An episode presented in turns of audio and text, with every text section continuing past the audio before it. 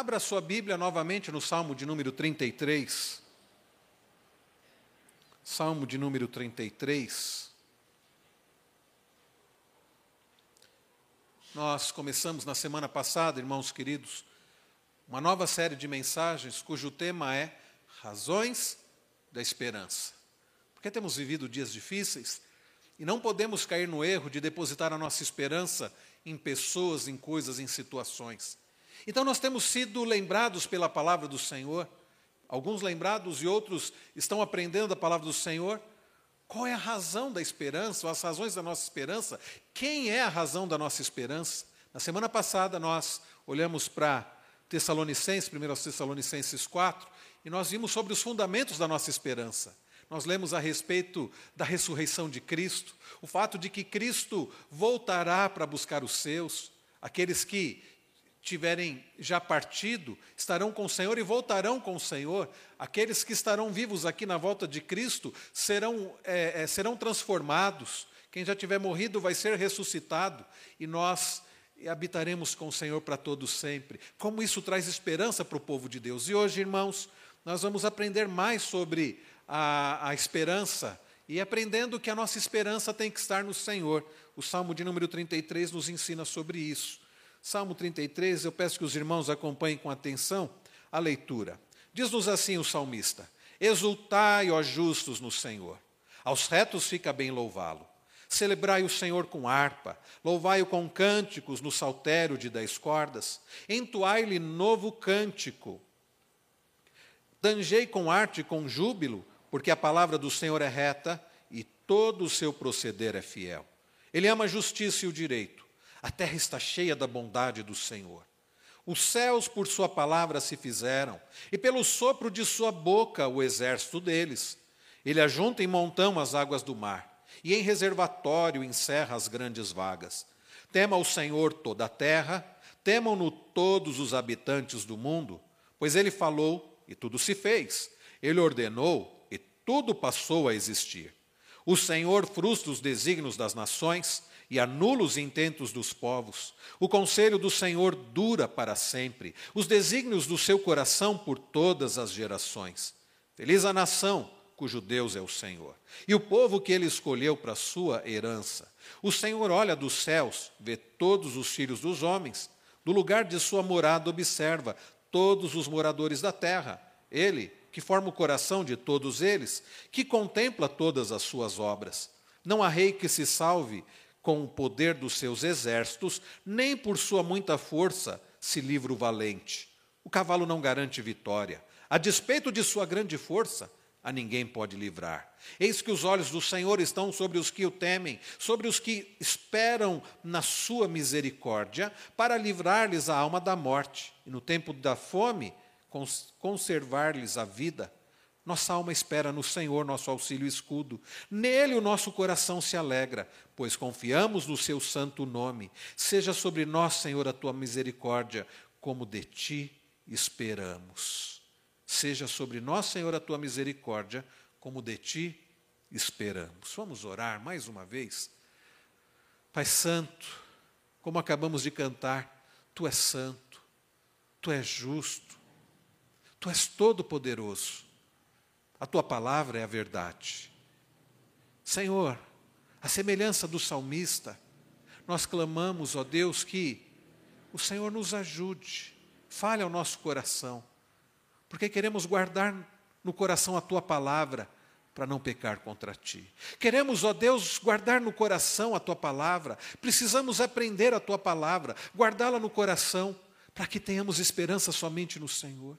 Não queremos ser como os demais que não conhecem ao Senhor, que estão desesperados, estão aflitos, estão desanimados. Nós queremos, ó Deus, esperar no Senhor, ter a nossa esperança no Senhor e assim sermos sustentados pelo Senhor. Ensina o teu povo nesta noite, instrua-nos, ó Deus, para a tua glória, para o bem do teu povo, no precioso nome nosso, do nosso bendito Senhor e Salvador, aquele que é a nossa esperança, Jesus Cristo. Amém. Irmãos queridos, como eu disse, nós iniciamos esta série sobre o tema Razões da Esperança, porque temos vivido dias difíceis no mundo, em nossa nação, um mundo conturbado, dias difíceis em tantas áreas. Não é preciso recordar aos irmãos sobre o que temos visto nesses últimos tempos. Tanta injustiça, não é verdade? Pessoas condenadas sendo libertas, pessoas más praticando, ah, parece que até alguns de forma à vontade, seus crimes.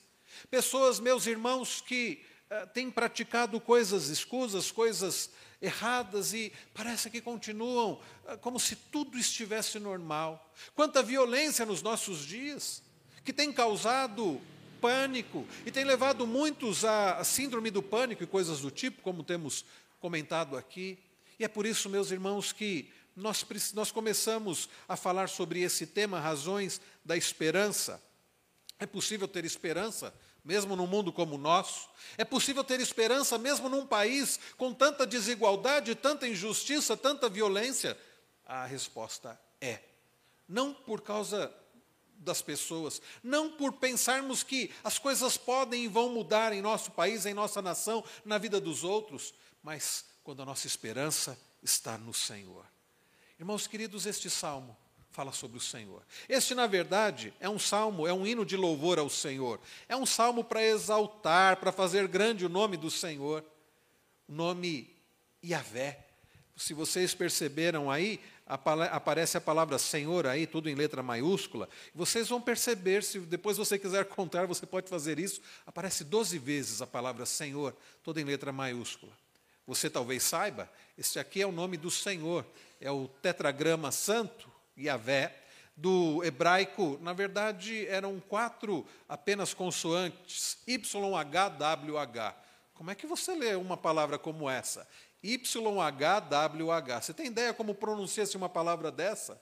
Para piorar a situação, judeu, os judeus, depois de algum tempo, e após o mandamento para não tomar o nome do Senhor Deus em vão, eles achavam que só o fato de pronunciar este nome, YHWH, que hoje nós não sabemos como se pronuncia, já era, já eles já incorreriam num pecado. Então eles preferiam não, eles decidiram não pronunciar esse nome. O que aconteceu é que pegaram as vogais de um outro nome atribuído que é utilizado para Deus, que é o nome Adonai, Senhor ou Eterno, e com essas vogais colocaram no, neste tetragrama, tetragrama YHWH e ficou algo como Yahvé ou Javé. Alguns até pronunciam Jeová, não sabemos exatamente qual é a pronúncia correta. Mas por que, que eu estou dizendo isso? Porque é muito significativo. Toda vez que você ler este, essa palavra Senhor, tudo em letra maiúscula, você deve lembrar que aqui é o nome do Senhor. É a forma como ele se revelou. Lembram-se lá em Êxodo 3, quando Deus chama Moisés e diz assim: Moisés, você vai libertar o meu povo, você vai ser o meu instrumento para libertar o meu povo. E Deus fala com ele através de uma sarça ardente, aliás, o símbolo da nossa denominação, a sarça. E Moisés faz uma pergunta para Deus: Bom, quando eu chegar lá no Egito, me perguntarem quem me enviou, o que eu vou dizer? Quando os, o povo perguntar quem me enviou, qual foi a resposta do Senhor? O eu sou te enviou. Eis aqui, meus irmãos, a raiz deste nome do Senhor, o eu sou. E num certo sentido, só Deus pode dizer isso, porque Deus é. Deus, meus irmãos, não foi criado, Deus é. Alguém até eh, diz que Deus não existe, Ele é. Ele sempre foi. Desde quando? Desde sempre. Ele não foi criado, ele é. Nós fomos criados, nós passamos a existir quando Deus nos criou, quando Deus nos formou, quando Deus cria o homem e, e lhe sopra nas narinas o fôlego de vida, o homem passa a existir. Mas Deus não. Deus é desde sempre. Nós estamos aqui, meus irmãos, diante de um salmo onde doze vezes aparece o nome Senhor. É um nome que também aponta para o fato de que Deus, o Eu Sou, estabeleceu uma aliança com seu povo. É o Deus da aliança. Quando nós lemos essa palavra Senhor, nós nos lembramos que aqui está o nome do Senhor, que o judeu não diz de jeito nenhum, por isso na Bíblia hebraica está, eles leem Adonai, mas está o nome Yahvé, mas eles leem Adonai. E é o nome, meus irmãos, que nos faz lembrar que Ele é o Deus libertador do seu povo, é o Deus da aliança, é o Deus sustentador. Sim, este é o Senhor. É este que o salmista diz: exultai, ó justos, no Senhor. É este que o salmista diz no verso 2: celebrai o Senhor. É este que o salmista diz no verso 4 da palavra do Senhor. É este, meus irmãos, que aparece no final do verso 5, a bondade do Senhor. E por aí vai durante todo o salmo. Está falando do Senhor, o Yahvé, o Deus da aliança. O Deus fiel que nós cantamos ainda há pouco. Sim, este é o nosso Deus, é o Deus do seu povo, é o Deus que existe desde sempre, é o Deus criador é o Deus eterno. E somente Deus é eterno. Né? Nós, nós vamos subsistir para todos sempre, mas não porque nós somos eternos, mas porque o eterno Deus irá nos sustentar e na nossa existência para todo o sempre. Bem, meus irmãos, então este é um salmo de adoração, de louvor, para exaltar, para fazer grande o nome de Yahvé, o nome do Senhor. É no Senhor, Yahvé, que podemos, como nação do Senhor, povo de Deus, ter esperança. E é sobre isso que nós vamos aprender nesta noite. O povo de Deus pode ter esperança no Senhor. O Senhor, meus irmãos, é esperança do seu próprio povo. Enquanto nós ficarmos depositando a nossa esperança em coisas, em pessoas, em situações, nós estaremos fadados à frustração, à tristeza, ao desânimo, à apatia, ao medo. Mas quando nós depositamos a nossa esperança no Senhor, isso faz toda a diferença. Porque, queridos irmãos, o Senhor é a esperança do seu povo. Nós vamos aprender, olhando aqui para este salmo, por quê. Em primeiro lugar, o povo de Deus tem esperança no Senhor. Sabe por quê? Pois no Senhor há verdadeira alegria.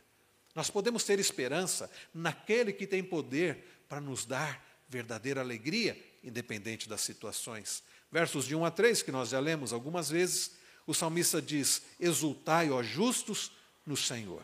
Como eu disse no início do culto, já que nós usamos os cinco primeiros versículos como chamada adoração, nós aprendemos que o salmista está dizendo assim: cantem com alegria, exultar é isto, é se alegrar, exultai, ó justos no Senhor. Aos retos fica bem fazer o quê? Fica bem louvar ao Senhor.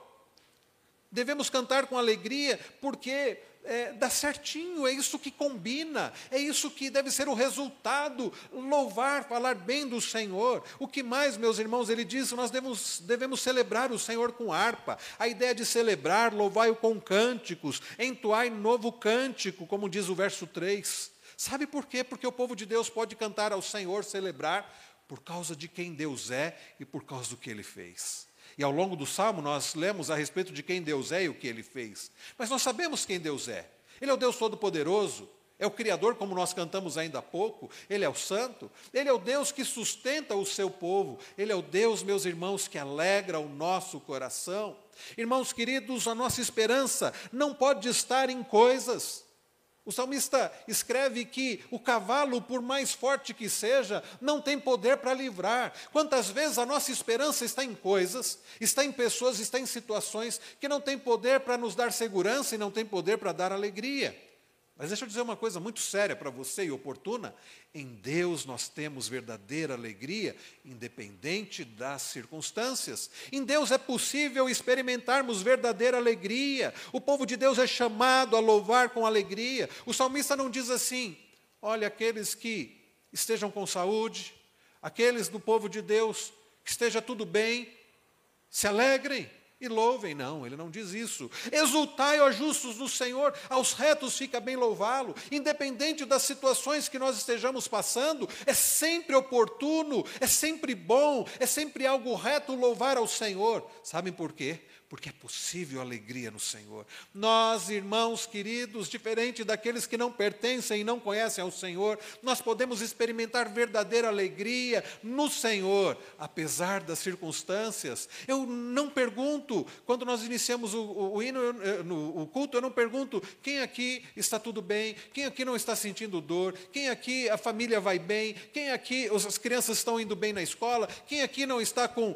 com dificuldades financeiras. Então, aquele aqueles que tiverem tudo bem, vamos louvar, vamos se alegrar aqui. Não.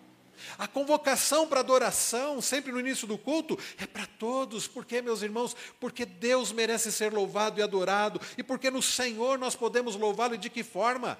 Com alegria. Ah, irmãos queridos, o povo de Deus se reúne, independente do que cada um tem passado, pode louvar com alegria, porque a alegria do Senhor é a nossa força e a nossa alegria está no Senhor. O povo de Deus pode sinceramente cantar de alegria ao Senhor, como diz o salmista, pois em Deus há alegria.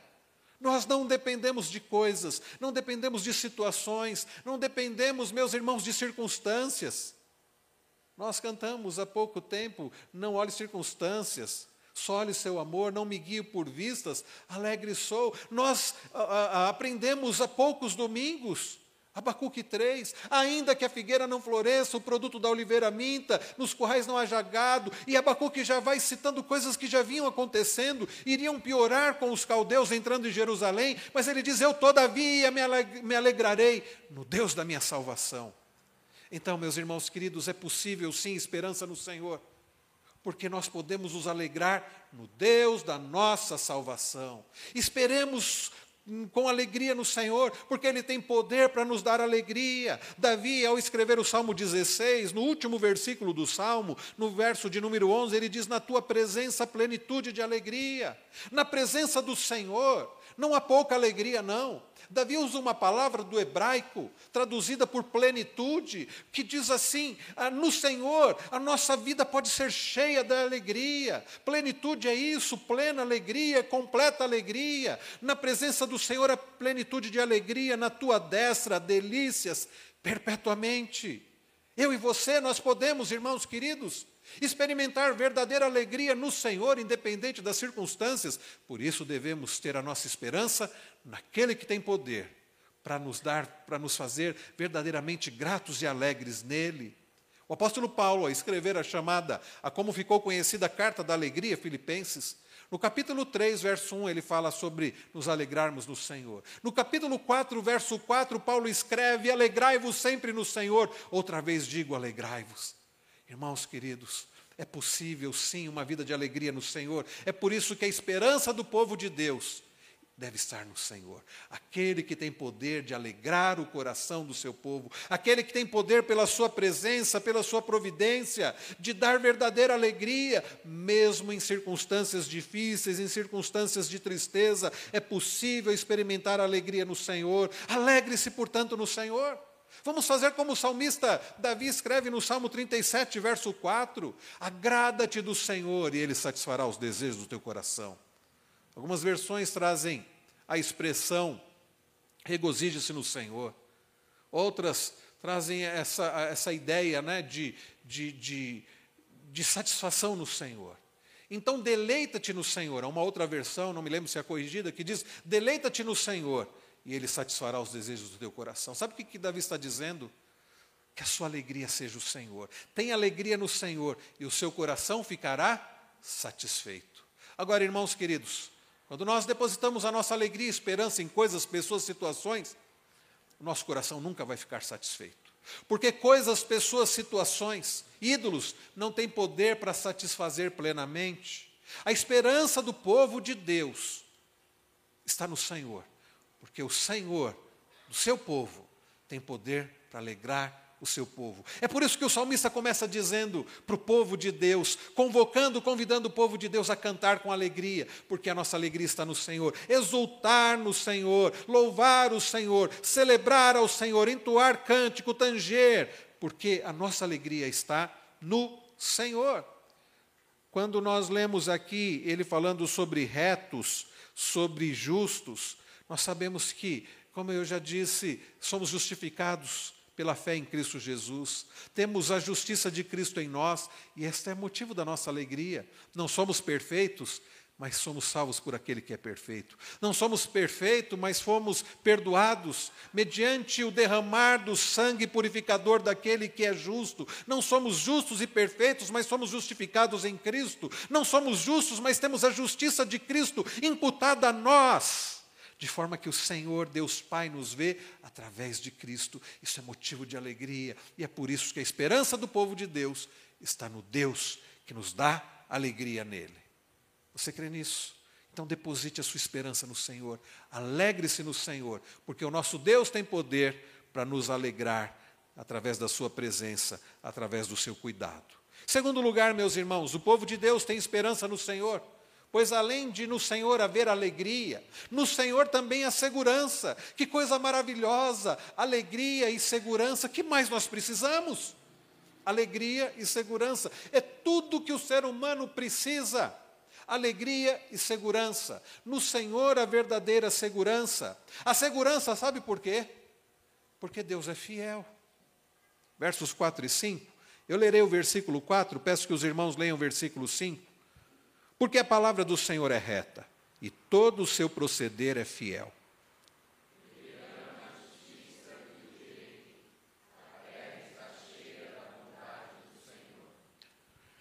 Irmãos, a segurança na fidelidade do Senhor, porque a palavra do Senhor é reta e todo o seu proceder é fiel. A palavra do Senhor é reta.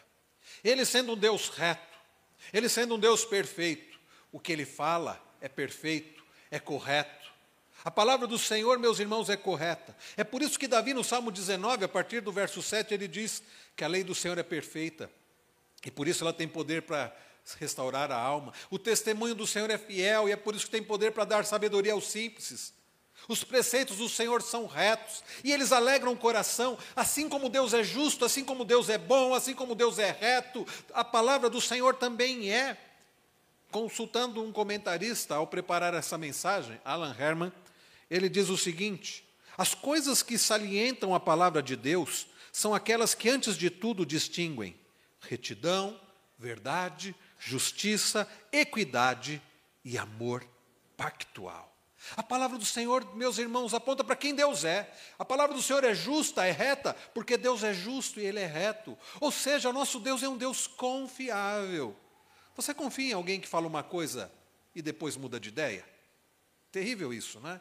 Fulano, vamos fazer tal coisa? Vamos, está tudo combinadinho. Daqui a pouco, ah, não vou mais não, mudei de ideia.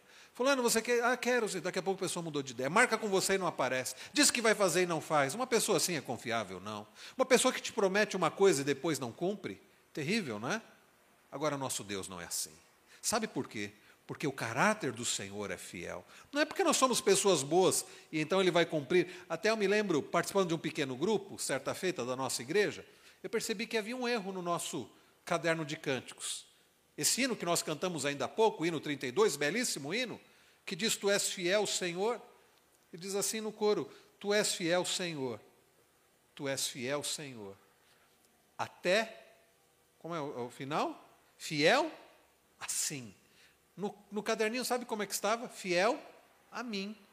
Bom, irmãos, Deus não é fiel a nós. Ainda que ele seja fiel ao pacto, que, aliança que ele estabeleceu com o seu povo, nesse sentido sim, mas ele é fiel a ele mesmo, ele é fiel à sua palavra, ele é fiel ao seu caráter, ele é fiel à sua natureza santa. Aliás, por causa da santidade do Senhor, é que ele é bom, é que ele é bondoso, é que ele é misericordioso, é porque ele é fiel. Deus é fiel porque, sendo ele um Deus perfeito, ele não muda. Deus não é como nós, que muda de ideia, que tem muda de temperamento, quando nós lemos sobre os deuses né, da mitologia grega, é, é, são deuses que mudam de temperamento, ora estão agindo com bondade, depois ficam irritados e castigam né, os seres humanos, né, os deuses da mitologia são apenas histórias, mas o Deus da Bíblia, o único e verdadeiro Deus, ele não é assim, não. Ele é um Deus que não muda. Ele é o mesmo Deus ontem, hoje e sempre. Ele é o Deus, meus irmãos, que no Antigo Testamento levantou um povo e sustentou aquele povo e foi paciente com aquele povo. Na classe de casais, hoje de manhã, nós estávamos falando sobre isso. Né? Deus foi tão misericordioso, foi tão paciente, tão longânimo, suportou até reclamações do povo. Tratou com o seu povo, corrigiu o seu povo, perdoou o seu povo, abençoou o seu povo. Sabe por quê? Porque Ele é fiel. Ele é fiel à aliança que Ele estabeleceu com aquele povo. Não fosse isso, Deus já teria desistido do povo, do seu povo há muito tempo. E o mesmo Deus do Antigo Testamento é o mesmo Deus do Novo Testamento, ele não muda. E pior que o povo também não, né? Se no Antigo Testamento era, era através do povo judeu, hoje é através da igreja do Senhor Jesus, mas a igreja do Senhor Jesus não é nada diferente do povo de Israel do Antigo Testamento. Nós reclamamos, nós murmuramos, nós pecamos, e Deus continua fiel por causa da sua aliança, do seu caráter santo, da sua bondade, de forma que nós cantamos ainda há pouco: Tu és fiel, Senhor, ó Pai Celeste. Tu, teus filhos sabem que não falharás. Nunca mudaste, tu nunca faltaste. Tal como eras, tu sempre serás. Tu és fiel, Senhor. Irmãos, isso é motivo de é, para nós colocarmos toda a nossa esperança no Senhor. Ele é confiável, porque Ele é santo, Ele é fiel, Ele não muda, Ele continua nos abençoando. A tal ponto de Jeremias declarar lá em Lamentações 3 que as misericórdias do Senhor não têm fim. Elas se renovam a cada manhã. Sabe por quê? Porque Ele é fiel. Ele vai continuar agindo assim. Ele vai continuar sendo bondoso, porque Ele é fiel à aliança que Ele estabeleceu com o povo, que é um povo que não é perfeitamente fiel. Pessoas como nós, infiéis, mas lavadas pelo sangue do Cordeiro, que é fiel. Então, irmãos queridos, a segurança no Senhor, porque Ele é fiel. Vejam o que ele diz no verso de número 5. Depois de dizer que todo o seu proceder é fiel, ele diz: e ele ama, ele ama a justiça e o direito. Diferente dos juízes terrenos, que nós estamos cansados até já de reclamar e criticá-los, né? principalmente os do STF. Diferente, meus irmãos, das pessoas, Deus ama a justiça e o direito. Sendo Ele fiel e santo e justo, Ele ama aquilo que é correto e Ele não aceita suborno, não. Não, ele não aceita suborno. Ele é o Deus justo. A terra está cheia da bondade do Senhor. Eu citei ainda há pouco, ao longo da liturgia, que a palavra aqui, bondade, do hebraico é resed. Essa palavra é muito significativa. Em, algumas, em alguns versículos é traduzido por bondade, outros por misericórdia, até por amor ela é traduzida, dependendo do contexto. Simboliza, que significa aqui a bondade pactual. Deus estabeleceu uma aliança com seu povo e tem sido bondoso com seu povo, apesar do seu povo não ser bom, apesar do seu povo não merecer, apesar, meus irmãos, de nós não merecermos a bondade do Senhor, ele permanece bondoso porque ele é fiel à sua aliança. E ele permanece com misericórdia, com bondade, com amor para conosco. É a bondade pactual, o plano de redenção do Senhor para o seu povo. Ele diz: a terra está cheia da bondade do Senhor. Sabe por quê? Por que, que toda a terra está cheia da bondade do Senhor?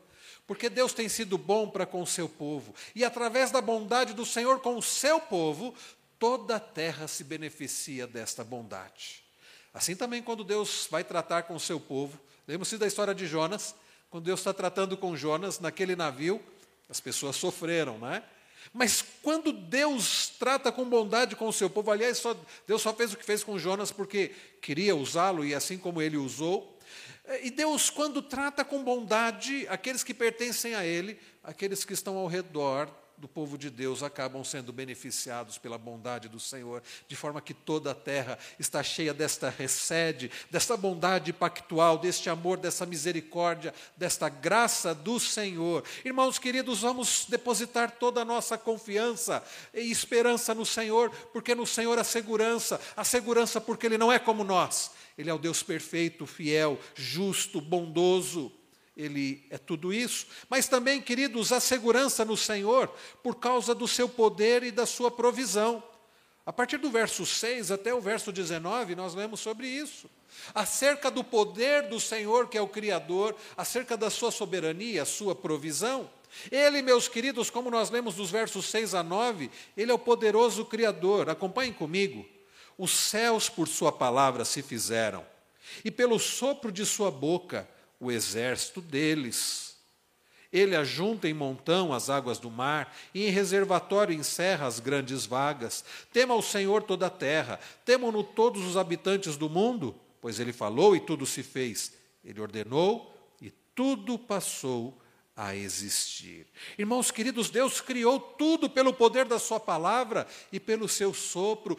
Tudo foi criado por Deus. É por isso que o salmista Davi, o salmista, ao escrever o Salmo 100, não sabemos exatamente quem escreveu aquele salmo, ele diz: celebrai ao Senhor com alegria, apresentai-vos diante dele com cântico, porque o Senhor é Deus, foi Ele quem nos fez e dele somos. Deus, Ele nos fez, Ele é o Criador. Ele é o Criador do que? De todas as coisas. Eu citei, não, não sei se foi na semana passada, essa frase, que foi dita ah, por Abraham Kuyper, que disse assim: não há um centímetro no universo que Cristo não possa apontar o dedo e dizer é meu, me pertence. Tudo pertence a Ele. Nós ouvimos, queridos, quinta-feira aqui na igreja, através do reverendo Hernandes, pregando, uh, expondo João 1, que através de Cristo todas as coisas foram feitas e sem Ele nada do que foi feito se fez. Sim, queridos irmãos, o nosso Deus é confiável, Ele é poderoso, Ele é o Criador de todas as coisas. Em quem você tem colocado a sua esperança? No Criador ou na criatura? Naquele que criou todas as coisas ou em algo que é criado? Como é triste quando, ao invés de depositarmos a nossa esperança naquele que criou todas as coisas, nós depositamos na criação. Tem gente colocando esperança na criação do Senhor, seja em astros, seja em estrelas, seja em montanhas, seja na terra, seja em pessoas. Nós precisamos depositar a nossa esperança naquele que é o Criador de todas as coisas. Há um hino que diz: Se nos cega o sol ardente, quando visto em seu fulgor, quem contemplará aquele que do sol é criador? Ele é o criador de todas as coisas. Ele é todo poderoso. Sabe por que ele criou todas as coisas? Porque ele tem poder. Ele criou todas as coisas pelo poder da sua palavra. Gênesis 1. No princípio criou Deus os céus e a terra. E como ele criou? Haja. Ele diz haja e ouve. Ele vai criando tudo pelo poder da Sua palavra. E Ele cria tudo do nada. E quando Ele forma o ser humano, Ele sopra nas suas narinas o fôlego de vida. Deus, queridos irmãos, como diz aqui o salmista, nos lembra o salmista, Ele criou todas as coisas, os céus por Sua palavra se fizeram, e pelo sopro de Sua boca o exército deles. Ele cria todas as coisas pela Sua palavra e pelo seu sopro. Em quem você tem depositado a sua esperança? Naquele que é a segurança por ser todo-poderoso o Criador? Mas, amados queridos irmãos, mais do que isso, ele não apenas criou todas as coisas, ele não apenas criou o mundo, ele também o dirige. Ele criou o mundo e ele dirige esse mundo. Versos 10 e 11. Eu lerei os, o versículo 10, peço que os irmãos leiam o versículo 11. Diz assim: O Senhor frustra os desígnios das nações e anula os intentos dos povos.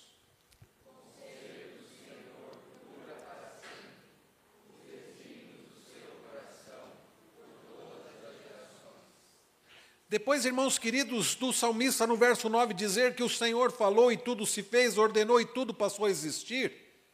O salmista mostra mais. Ele não apenas criou, ele dirige, ele coordena todas as coisas, ele sustenta todas as coisas. O Senhor frustra os desígnios das nações e anula os intentos dos povos. As nações fazem, têm os seus desígnios, fazem os seus planos. Quantas nações poderosas se levantaram e fizeram isso e aquilo. E aí, quando nós pensamos, mas como elas conseguiram fazer isso? E por que, que elas surgiram, se levantaram e depois desapareceram? Em tudo, meus irmãos, nós podemos dizer que houve a mão do Senhor. Há dias, há poucos dias, nós vimos isso em Abacuque. Deus dizendo para Abacuque no capítulo 1: Eis que suscitarei os caldeus. E foi o que Deus fez. Deus suscitou um povo terrível, como nós aprendemos aqui. Deus disciplinou o seu povo. E depois o que, que Deus fez com os caldeus? Nós vimos que Deus havia já dito isso lá no capítulo 2 de Abacuque. Os ais. Ele tratou com os caldeus e ele puniu os caldeus através do império medo-persa. Deus, meus irmãos, é quem levanta as nações, é quem humilha, é quem levanta e quem derruba, é quem exalta e quem humilha, é quem dirige. Ninguém nesse mundo pode dizer eu vou fazer isso porque eu quero e ponto final e ninguém pode me deter. Nem o presidente dos Estados Unidos, nem nenhum governante nesse país, e nunca houve alguém que pudesse fazer qualquer coisa fora da vontade do Senhor. Um homem chamado Nabucodonosor, rei da Babilônia, na época em que a Babilônia era um grande império, aliás, quando Deus levantou a Babilônia como um grande império contra o seu próprio povo, Nabucodonosor se achava um Deus. Até que Daniel revela um sonho, diz assim: Ó oh, rei, melhor o senhor mudar de atitude, porque senão, o senhor está se sentindo um Deus, né? Os jardins suspensos da Babilônia, ele achava que tudo era para ele. Senão, Deus vai humilhá-lo. E Nabucodonosor não mudou de atitude. E Deus humilhou, tirou-lhe o reino, fez ele viver como os animais, como um animal. E depois ele vai enxergar. Ele faz uma declaração maravilhosa. Ele declara: que ele havia entendido que só o Senhor é Deus, cujo reino é sempre eterno, não teve início e não tem fim. Ele humilha quem quer e exalta quem quer. Ele é que dirige todas as coisas. Irmãos queridos, Depositemos a nossa esperança naquele onde há segurança, porque é o Deus soberano que dirige todas as coisas, que uh, está no controle de todas as coisas, como nós vemos nos versos 10 e 11. Frustra os desígnios das nações, anula os intentos dos povos. O conselho do Senhor, não do homem, dura para sempre. Os desígnios do seu coração, por todas as gerações. Em quem você tem depositado a sua confiança e esperança? Naquele cujos desígnios do coração duram por todas as gerações? Ou em você mesmo, ou em pessoas? Vamos depositar a nossa esperança naquele que está no controle de todas as coisas. Vejam, irmãos queridos, nada foge do controle soberano do Senhor. A partir do verso 13, o Senhor olha dos céus, vê todos os filhos dos homens, do lugar de sua morada observa todos os moradores da terra. Vejam, mas o salmista não diz que Deus fica apenas como espectador olhando. O que será que o homem vai fazer? O que, que o homem vai escolher? Não, olha o que ele diz no verso de número 15: Ele que forma o coração de todos eles, que contempla todas as suas obras, não há rei que se salve com o poder dos seus exércitos, nem por sua muita força se livra o valente, o cavalo não garante a vitória, a despeito de sua grande força, a ninguém pode livrar. Ah, irmãos queridos, nada foge do controle soberano do Senhor, é Ele quem dirige a história, nós temos aprendido isso na palavra do Senhor. Em quem você tem depositado a sua confiança? Em cavalos, em reinos, em pessoas, em você mesmo, no dinheiro. Pare com isso. Deposite a sua esperança naquele que tem controle sobre todas as coisas, naquele que criou todas as coisas, naquele que controla todas as coisas, naquele que sustenta todas as coisas. A nossa esperança precisa estar no Senhor. Mais do que isso, queridos irmãos, Ele cuida e preserva do seu povo, o seu povo. Se Ele dirige todas as coisas, se Ele dirige todas as nações, quanto mais ele vai cuidar do seu povo. Versos 18 e 19. Vamos ler juntos, irmãos queridos, leiamos.